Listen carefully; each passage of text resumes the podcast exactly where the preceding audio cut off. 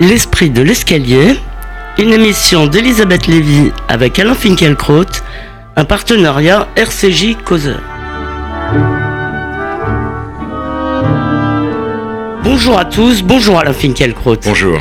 Que les grincheux restent chez eux le cul dans leur fauteuil. Ce sage conseil a été délivré par Jacques Lang à la veille de la fête de la musique, alors que l'Élysée pardon, s'apprêtait à recevoir pour l'occasion les stars de la musique électronique française. De fait, tandis que la bonne presse s'extasiait sur l'audace consistant à recevoir un artiste arborant un slogan aussi transgressif que un fils d'immigré noir et pédé et chantant des refrains aussi inventifs que Brûlons, brûlons cette maison, il s'est effectivement trouvé quelques grincheux pour critiquer la rave partie de l'Elysée et penser que la photo du couple présidentiel entouré des danseurs de Kiddy Smile arborant fièrement lunettes noires et maillot de rési n'était pas absolument jupitérienne. Ces commentaires ont réjoui Christophe Castaner, heureux peut-être de cette occasion d'emmerder les Français qui ne sont pas macroniens, et qui a estimé qu'il relevait de l'homophobie ou du racisme.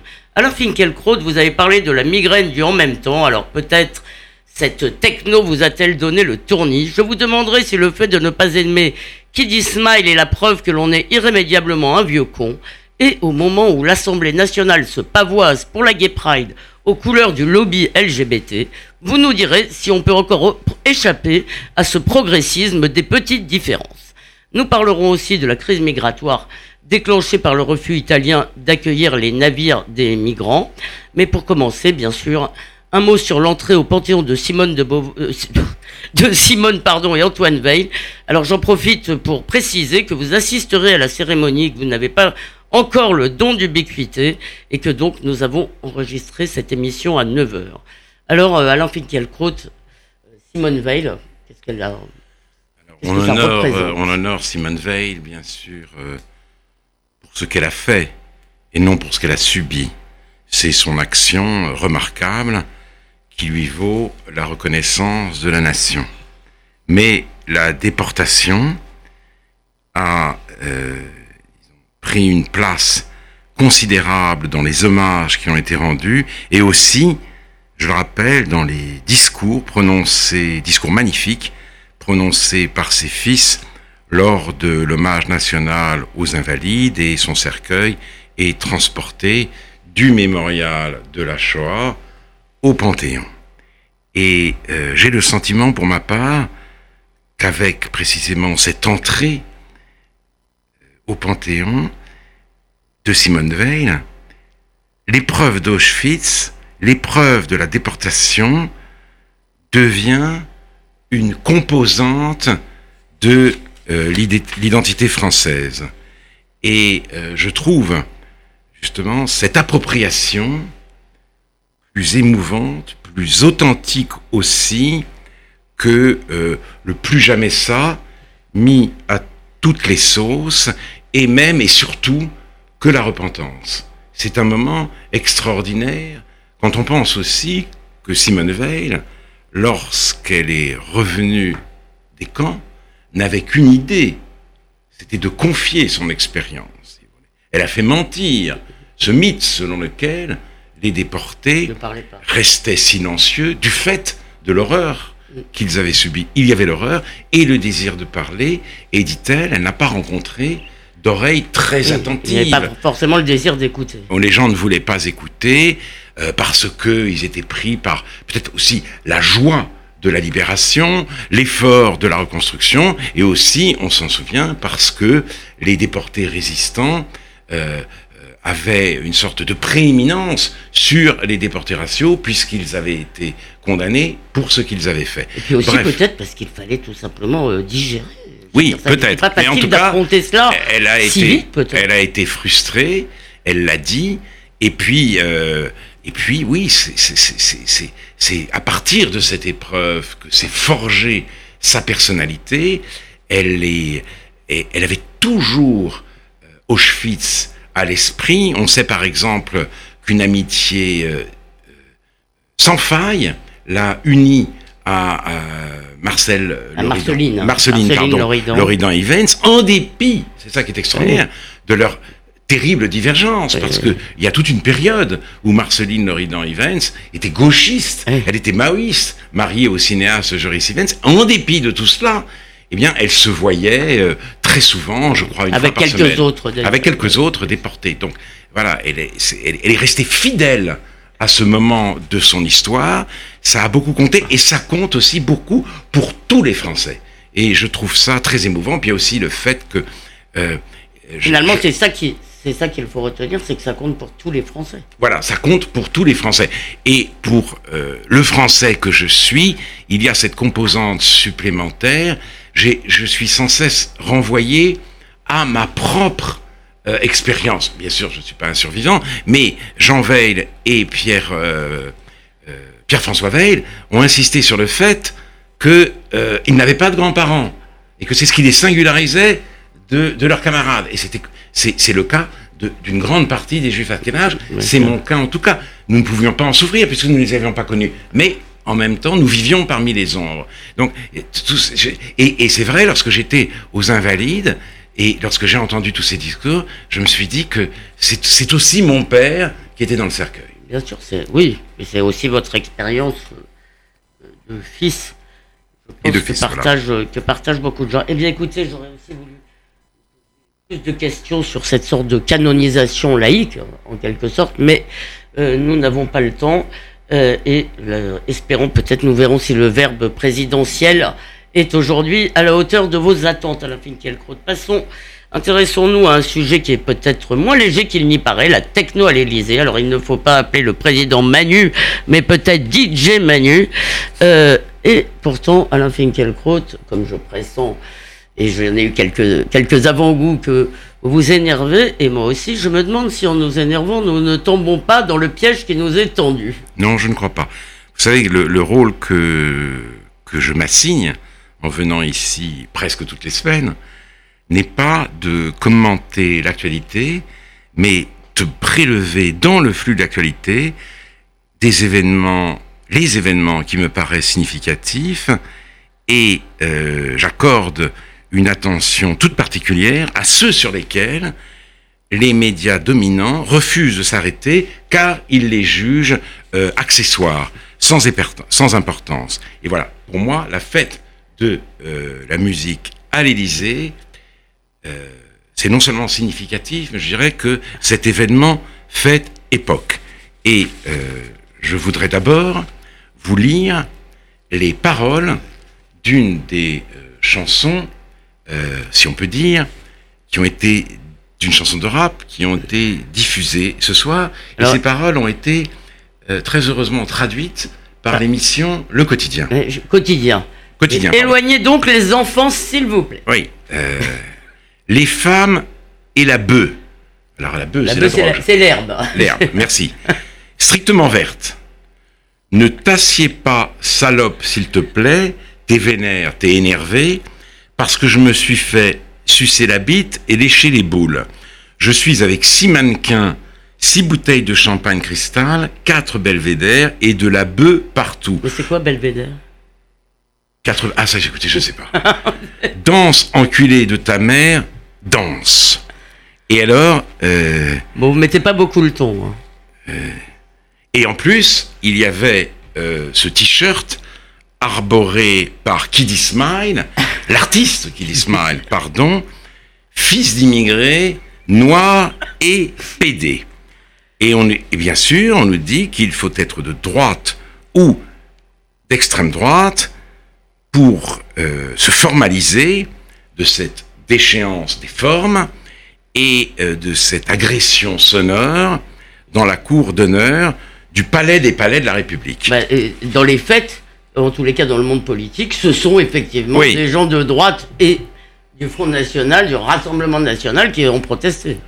Oui, mais euh, ce qui est étonnant et consternant, c'est de voir euh, la néo-bourgeoisie euh, se trémousser au son de l'électro, de voir aussi les hommes politiques de gauche cautionner euh, cette manifestation pour ne pas être taxé d'archaïsme, de racisme et d'homophobie. Mais cet événement je crois, euh, révèle la vérité de cette fête créée au début des années 80 par Jack Lang, que vous avez très heureusement cité tout à l'heure. Ah oui, son, interview euh, à, l'approche de l'événement pour cette fête de la musique, c'est la victoire de l'intelligence. Voilà, c'est toujours la victoire de l'intelligence Lang. Mais justement, ce n'est pas la fête de la musique, c'est la fête du remplacement de la musique. La musique, c'était, naguère encore, la musique classique ou savante. Le reste, c'était la variété, la chanson. Les chanteurs, d'ailleurs, comme Jacques Brel ou Serge Gainsbourg, acceptaient absolument cette distinction et même cette hiérarchie. Puis, la chanson a supplanté la musique, celle-ci, ce qu'on appelait autrefois la musique, celle-ci a été reléguée dans un coin, elle occupe désormais le strapontin de la musique classique ou savante. et maintenant... Mais vous avez ici aussi parlé, je veux dire justement, vous avez cité Proust, oui, sur les sur le, la, beauté de la, mauvaise musique. de la mauvaise musique. Oui, hein. mais bien sûr, simplement, il reconnaissait que c'était de la mauvaise musique. Et maintenant, la chanson elle-même, donc la mauvaise musique, selon, selon Proust, est mise à l'écart par la vituperation du rap et le vacarme de l'électro ou de la techno. Il en va de la musique comme de la culture. C'est le même mot et ce n'est pas du tout la même chose. Mais alors, oui, euh, bon.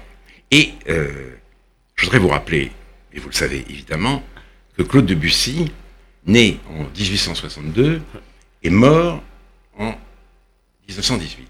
Donc, c'est le centenaire de sa mort. Imaginez seulement que le président et sa femme éclairée, professeur de français dans une école de jésuites, et voulu, pour la fête de la musique, organiser dans la cour d'honneur de l'Élysée un concert de Debussy. Les Spin Doctors de l'Élysée se seraient arraché les cheveux, l'auraient supplié de ne pas faire ça, parce qu'évidemment, en, en opérant un tel choix, ils se seraient rendus coupables du crime des crimes. L'élitisme. L'élitisme. Eh bien, c'est ça qui est intéressant. Euh, Emmanuel Macron à, Quimper a dénoncé la lèpre du populisme. La véritable lèpre, c'est l'anti-élitisme des élites. Et je suis. C'est le populisme chic. Et je suis très malheureux de voir Jupiter lui prêter son concours. Mais quelques objections. Alors, euh, euh, c'est que est-ce qu'on peut se cantonner, alors je ne parle pas simplement de l'Élysée, mais de votre définition de la musique qui va vous valoir vie, y compris dans votre famille, quelques discussions vives. Parce que, est-ce que vous pouvez dire la musique, c'est la musique savante, donc ça s'arrête à Debussy non, ça peut, ça, ça ne s'arrête pas. Il y, a aussi, il y a aussi Ligeti, il y a aussi. Non, non, mais, non, non. Et, mais et euh, les Beatles ou Dylan, ça n'est pas de la musique. écoutez, en tout cas, les, Beatles ont beaucoup emprunté au classique. J'ai vu l'autre jour un, documentaire sur Arte consacré à Sgt Pepper, ce qui était extraordinaire.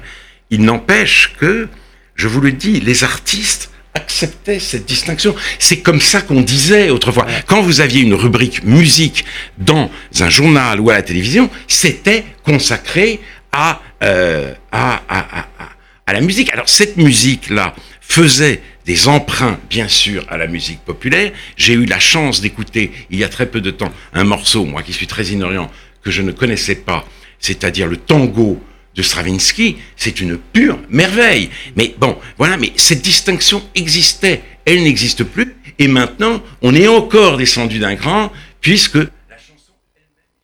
Et ça, bon, ce sont des tests que vous avez commencé à développer, évidemment, dans la défaite de la pensée, mais un mot quand même sur la question que je vous ai posée au départ, parce que vous voyez bien la réaction de Castaner euh, et de tous les autres dans la Macronie. vous voulez, on a bien l'impression que l'une des l'un des objectifs, si vous voulez, de cette de cette affaire était d'établir au cordeau la frontière entre les méchants euh, réactionnaires, les, les méchants vieux cons et les autres. Eh ben oui, ben, il faut, il faut, il faut s'assumer. D'autant plus, si vous voulez, que quand même Macron avait des choses à se faire pardonner le candidat avait bien dit qu'il n'y a pas de culture française. Il avait dit aussi que la culture, c'était pas euh, Jono pour les uns et Yam pour les autres, c'était tout pour tout le monde, c'est-à-dire c'était absolument n'importe quoi. Et nous voyons qu'il récidive et on, si vous voulez, il y a toute une frange de l'élite précisément qui répond au refus d'hériter. L'un des grands problèmes aujourd'hui, une autre, manière de nommer la crise de l'intégration, donc qui répond au refus d'hériter par la liquidation de l'héritage. Il y a cette formule de Nietzsche, admirable. Le désert croît, malheur à qui fait croître le désert. Et là, moi, je, dois, je voudrais l'infléchir ainsi. La laideur ne cesse d'étendre son empire. Honte à ceux qui se mettent au service de la laideur. Parce que avec la techno, avec le rap, avec Kid Smile, c'est la laideur, c'est la laideur et, euh, et le vacarme. Et ça fait peut-être pencher le en même temps, tout de même, d'un côté plus que de l'autre. Oui, bien, mais bon, nous verrons sur l'immigration qu'on ne sait toujours pas quoi, à, quoi s'en tenir, mais je trouve que cette faute de goût est, euh, est très grave. Un mot tout de même, même si enfin, j'ai établi un lien, peut-être le contesterez-vous, entre cette techno, si vous voulez, qui était en fait l'affichage LGBT, etc., et le drapeau gay euh, sur l'Assemblée euh, et euh, sur la mairie du 4e au demeurant, euh, pour la Gay Pride, ça vous inspire quoi oui, ça va très loin. et, là encore, il y a eu le même, le même storytelling organisé, des méchants veulent l'empêcher, et fièrement le président. le, le, le, drapeau de la Gay Pride sur le toit de l'Assemblée nationale, c'est ça. Ça va très loin. C'est-à-dire, là, on se dit que le jour viendra peut-être, en effet, où les hétérosexuels, ah pour, disons, faire reconnaître leurs droits dès lors que euh, euh LGBT régnera euh, à l'Assemblée nationale, devront organiser leur hétéropride, tout simplement dire nous existons aussi. Mais ça c'est très révélateur, si vous voulez, des combats qui perdurent au-delà de toute actualité, car euh, les homosexuels ont obtenu les droits qu'ils n'avaient pas. Euh, ils ont eu le Pax, puis maintenant ils peuvent se marier. Euh, bon, alors il peut y avoir ici ou là des formes d'homophobie. Ah il y a un regain, une, une violence de l'homophobie dans les quartiers dits populaires, ce que LGBT d'ailleurs se garde bien de dénoncer. Mais enfin, et donc il, on a l'impression qu'avec ces gay pride, ils en veulent de plus en plus. Et il ne s'agit pas simplement de, de, de, de se réunir. Il ne s'agit plus du droit à l'indifférence. Et, il s'agit d'en demander toujours plus alors que euh, l'égalité des droits est aujourd'hui reconnue. Et puis il faut dire aussi quand même que c'est, cette Gay Pride enfin, annonce euh, cet événement très paradoxal, le retour des processions dans euh, la société contemporaine, oui, les processions, elles étaient réservées au culte catholique, et puis quand le catholicisme a reflué vers la sphère privée, eh bien, c'était la fin des processions. Avec la Gay Pride, nous assistons au retour paradoxal des processions dans les rues de nos villes. Bon, et en parlant de fêtes et de processions, vous n'avez pas voulu commenter le foot? Non. Je ne, j'ai regardé le match avec des amis, j'ai vibré. C'était un match magnifique. Euh, c'était, euh, je suis très content de la victoire de l'équipe de France, mais euh, j'ai été sollicité par un certain nombre de radios et de chaînes de télévision parce que ils ont besoin de remplir euh, leur studio et euh, j'ai refusé de m'exprimer. Pour moi, aujourd'hui, le foot relève de la sphère privée. C'est mon fils et moi, mes amis et moi, et ça ne regarde personne d'autre. Bon, mes chers, auditeurs et chers amis, vous aurez remarqué que je suis tout de même la seule à avoir arraché à Alain Finkielkraut un commentaire sur le match. Euh, et passons plus avec une transition hasardeuse à ce que les journaux appellent désormais la crise migratoire et qui a commencé avec le refus du gouvernement italien euh, d'accueillir les candidats à l'asile qui sont amenés par bateau par les ONG. Donc cette crise se termine en bataille de chiffonniers européens Alain Finkielkraut parce que tout le monde a crié victoire euh, vendredi matin, euh, annonçant un accord euh, sur la question. Et quand on a regardé tout ça d'un peu plus près, on a surtout l'impression que personne ne sait quoi faire. Il nous reste peu de temps. Je vous laisse donc. Alors, l'immigration, pendant très longtemps, on nous a dit qu'elle était souhaitable. et même providentielle, souhaitable à un double titre. Euh, l'hospitalité et l'ouverture, c'est pour nous et pour nous euh, conforme à nos valeurs. Elles font partie même de la définition de l'Europe, puisque l'Europe aujourd'hui se définit quasi exclusivement par le droit et les droits de l'homme, même plus les droits du citoyen.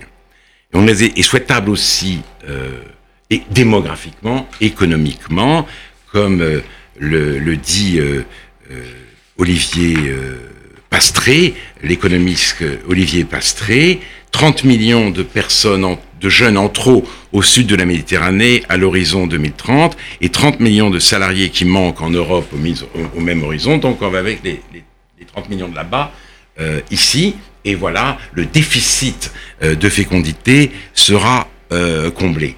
On constate évidemment que les choses ne se passent pas ainsi.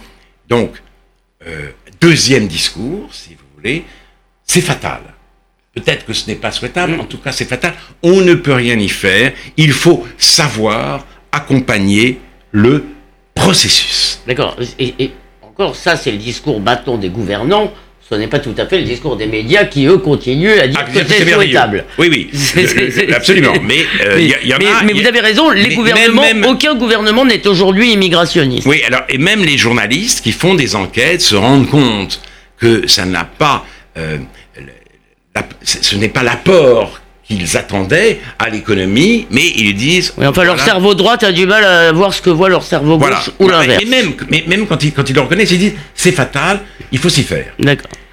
Et voici tout d'un coup que l'Italie décide de ne pas accepter les bateaux dits humanitaires dans ses ports. C'est Matteo Salvini. Donc, tout d'un coup, la politique peut faire quelque chose. Et, euh, et évidemment, c'est-à-dire, euh, ça suscite un véritable affrontement entre les Européens. Il y aurait d'un côté les populistes et de l'autre ceux, encore une fois, qui sont fidèles aux valeurs de l'Europe. Sauf que l'Europe, ce ne sont pas seulement des valeurs. Et le mot de valeur commence à me devenir insupportable. L'Europe, c'est quelque chose de plus tangible. L'Europe, c'est des places, c'est des villes, c'est, ce sont des œuvres, ce sont des langues. Vous n'avez pas parlé d'églises, j'espère. Ce sont des mémoires, ce sont des églises, bien sûr, ce sont des palais. Euh, c'est une forme de, une mode de présence sur Terre, c'est un style de vie. Et la plupart de ceux qu'on appelle populistes veulent que l'Europe reste Europe et que, leur, que la nation qu'ils habitent reste une nation. Voilà.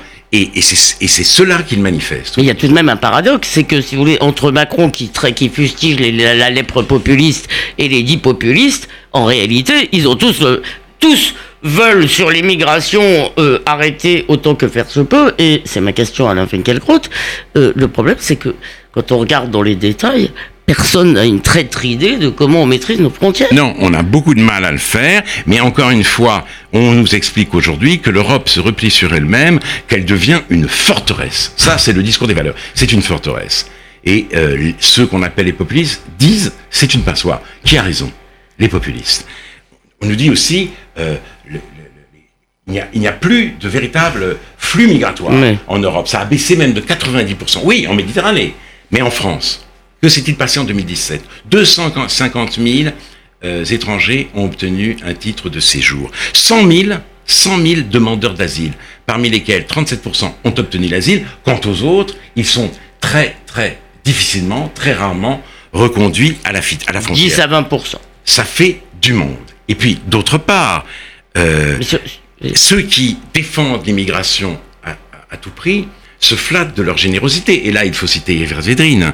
Ce n'est pas être généreux que de priver les pays d'Afrique de, leurs meilleurs, éléments, les immigrants jeunes, dynamiques, et euh, ce faisant, euh, en, et, les, jeunes, les immigrants jeunes, dynamiques et entreprenants, en alimentant l'économie de traite et euh, Pierre Vermeeren dit la, même chose. Les cadres formés par les États pauvres, la perte de ces cadres est une perte sèche. C'est ce que pensent de nombreux dirigeants africains qui accusent l'Europe de les piller et de pratiquer la traite des euh, cerveaux. Donc on ne favorise pas par cette euh, immigration massive le, développement du continent africain, on l'empêche on l'entrave. Mais surtout quand nous accueillons, nous intégrons, et comme nous n'arrivons plus à le faire, si vous voulez, l'accueil euh, devient euh, évidemment beaucoup plus problématique. Euh, malheureusement, Alain Finkielkraut, nous devons nous acheminer vers la fin de cette émission, même si nous allons voler peut-être une petite minute. juste un dernier mot. Si vous voulez, la, la, la compassion n'est pas une politique, mais est-ce que la fermeté est une politique? Est-ce qu'on peut aujourd'hui dire simplement non? Je crois qu'il faut dire non. Non aux passeurs, non à la complicité de moins en moins objective, mais de plus en plus subjective entre les, passeurs et euh, les bateaux dits humanitaires. Euh, je rappelle la définition admirable donnée par euh, René Girard de l'humanitarisme. C'est un humanisme taré. L'humanisme, c'est autre chose. La fermeté doit s'accompagner, bien entendu, d'une aide aux pays africains. Très bien, Alain Finkielkraut. Malheureusement, nous devons interrompre pour quelques semaines cette conversation. Alors, merci vraiment pour cette année où nous avez, vous avez informé au sens propre du terme, vous avez donné forme à nos colères, à nos inquiétudes et aussi heureusement à ceux qui nous amusent. Merci à vous, chers auditeurs, de votre fidélité, de vos encouragements et de l'affection que vous exprimez euh, de mille façons pour Alain Finkielkraut. Merci à David, Daniel et Louise pour la technique, à Jonathan Sixou et Paul-Henriette Lévy qui nous ont accompagnés cette année et ces dimanches. Je vous souhaite donc à tous un bel été et je me réjouis cher Alain, de vous retrouver en septembre. Euh, cachez votre joie surtout. D'ici là, vous pouvez écouter cette émission sur causeur.fr et radio rcj.info. Et bien sûr, vous pouvez lire Causeur qui vous parlera cet été de ce que devient l'amour après Weinstein. Bon été à tous.